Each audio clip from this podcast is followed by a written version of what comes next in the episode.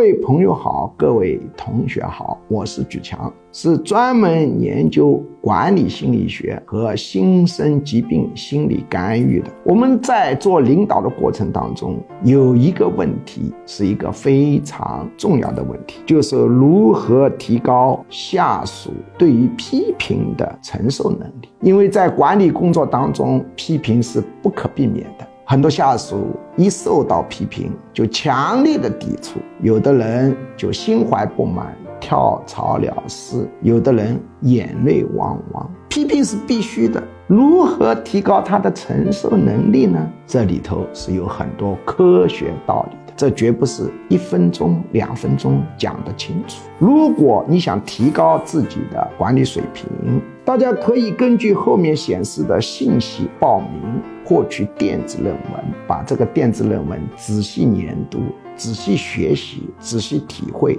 会有收获的。当然，这个论文是朱教授写，这是要花一点点时间的，不能几分钟就理解。